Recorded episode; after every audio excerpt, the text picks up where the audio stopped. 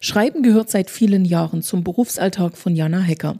Als Pressesprecherin der großen Kreisstadt Auebad Schlema betreut sie nicht nur die Facebook-Seite der Kommune und verfasst Pressemitteilungen, sondern steht Journalisten auch für Nachfragen zur Verfügung und ist eine gern gesehene Interviewpartnerin. Zudem hat sie eine große Leidenschaft für Kunst, Kultur und Literatur.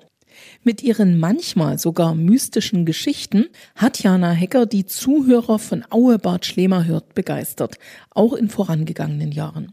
Bei der dritten Auflage ist sie wieder mit dabei. Ja, und Spannung ist garantiert. Viel Spaß und gute Unterhaltung.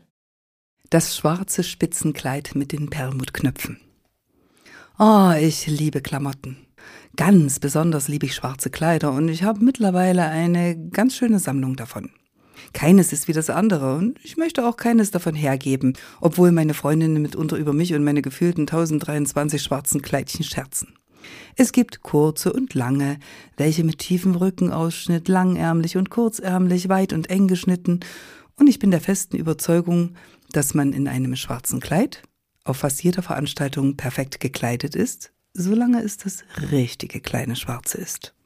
Bei meiner Suche nach dem perfekten kleinen Schwarzen stöber ich auch gerne in Secondhand-Läden. Das spart nicht nur Geld, man findet auch mitunter richtige kleine Schätze. Ich bin wie ein Trüffelschwein, natürlich bildlich gesprochen, denn ich sehe weder so aus noch rieche ich so, also hoffe ich zumindest. Aber ich nehme Witterung auf, wenn ich den Laden betrete und habe schon wirklich tolle Klamotten zu günstigen Preisen erwerben können. Manche der Sachen sehen gar nicht so toll aus, wenn sie da zwischen den anderen Sachen hängen. Angezogen wirken manche Sachen eben ganz anders. Das Kleid jedenfalls, welches ich bei meiner letzten Shoppingtour entdeckte, fiel mir sofort ins Auge. Ein schwarzes Spitzenkleid mit kleinen Perlenknöpfen, das wie maßgeschneidert an meinem Körper saß, als ich es anprobierte. Keine Frage, dass ich es sofort kaufte. Anschließend brachte ich es in die Reinigung. Waschen oder Reinigung, hm, das ist immer so die Frage. Ich mag eigentlich keine Sachen, die man nur reinigen kann und achte auch beim Kauf darauf. Die absolute Krönung war mal eine Hose einer bekannten Firma, die man weder waschen noch reinigen durfte. Keine Ahnung, wie man die sauber kriegen sollte. Lüften? Vielleicht hatte es die Firma aber auch geschafft, die erste selbstreinigende Hose zu erfinden. Wer weiß. Jedenfalls fand ich in dem Kleid keine Reinigungshinweise, stellte dabei fest, dass das Kleid wohl handgenäht war und wollte kein Risiko eingehen. Ich wusste auch schon den perfekten Anlass, an dem ich das Kleid einweihen wollte. Den 80. Geburtstag meines Vaters. Als ich das Kleid daheim vor dem Spiegel anprobierte, hatte ich ein seltsames Erlebnis. Ganz kurz war mir so, als ob mir jemand die Hand auf meine Schulter gelegt hätte.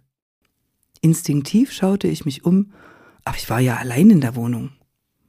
Von dem Kleid ging ein leichter, aber feiner Geruch nach Jasmin aus, der mir schon bei der Anprobe aufgefallen war. Trotz Reinigung war der Duft immer noch wahrnehmbar. Am Abend der Geburtstagsfeier klingelte es und meine Schwester holte mich zur Geburtstagsfeier ab. Die Feier fand im Saal eines aufwendig restaurierten barocken Herrenhauses eines ehemaligen Rittergutes statt. Den Saal konnte man für private Veranstaltungen mieten. Rhododendren verwandelten den Garten davor in der Blütezeit in ein riesiges Blütenmeer. Wir schritten die bogenförmig vor der Terrasse angeordneten Stufen empor und betraten den Saal durch die bodentiefen Terrassentüren, die an diesem frühlingswarmen Abend weit offen standen. Drinnen war eine Tafel gedeckt und Kerzen flackerten in der einbrechenden Dämmerung. Man begrüßte sich, ich übergab meinem Vater sein Geburtstagsgeschenk, schlenderte durch den Raum und plauderte hier und da mit den anderen Gästen. Als ich an einem der Wandspiegel vorbeiging, die über den ganzen Saal verteilt hingen, stutzte ich. Wenn eine Frau an einem Spiegel oder an einer spiegelnden Schaufensterscheibe vorbeigeht, schaut sie unwillkürlich hinein, um ihre Erscheinung zu überprüfen. Man strafft sich und lächelt vielleicht sogar seinem Spiegelbild zu. Was mich allerdings verblüffte war, dass ich mir sozusagen doppelt zulächelte, denn im Spiegel stand hinter mir eine Frau, die mir auf erstaunliche Weise ähnelte. Das wirklich Besondere daran aber war, dass sie nur im Spiegel hinter mir stand. Ich drehte mich um. Nichts. Ich schaute in den Spiegel, da stand sie, lächelte gelassen und legte mir die Hand auf die Schulter in der gleichen leichten Berührung, wie ich sie schon daheim, ohne sie zu sehen, vor dem Spiegel verspürt hatte. Ich stand wie angewurzelt und starrte in den Spiegel. Derselbe Raum, nur eine andere Szenerie. Auch im Spiegel gab es eine reich gedeckte Tafel, an der allerdings mir völlig fremde Menschen in altertümlicher Kleidung speisten. Musikanten spielten eine für mich unhörbare Melodie, und der Schein der Kerzen brach sich in den Kristallgläsern, in denen rot und golden der Wein schimmerte. Komm, formten die Lippen meines Gegenübers. Komm. Und die Frau steckte mir auffordernd die Hand entgegen, durch den Spiegel zu treten. In diesem Moment hielt mir jemand von hinten die Augen zu und riss mich so aus meiner Erstarrung. Was stehst du hier rum und bewunderst dich? neckte mich meine Schwester. Komm mit, das Essen geht gleich los. Und es wird wohl auch ein paar Tischreden geben, meinte sie und zog mich mit sich fort. Den restlichen Abend über war ich unkonzentriert und fahrig, vermied den Blick in den Spiegel und verabschiedete mich bei der nächst sich bietenden Gelegenheit, was allerdings etwas dauerte. Ich konnte es nicht erwarten, nach Hause zu kommen und das Kleid auszuziehen, was ich gleich an der Wohnungstür erledigte.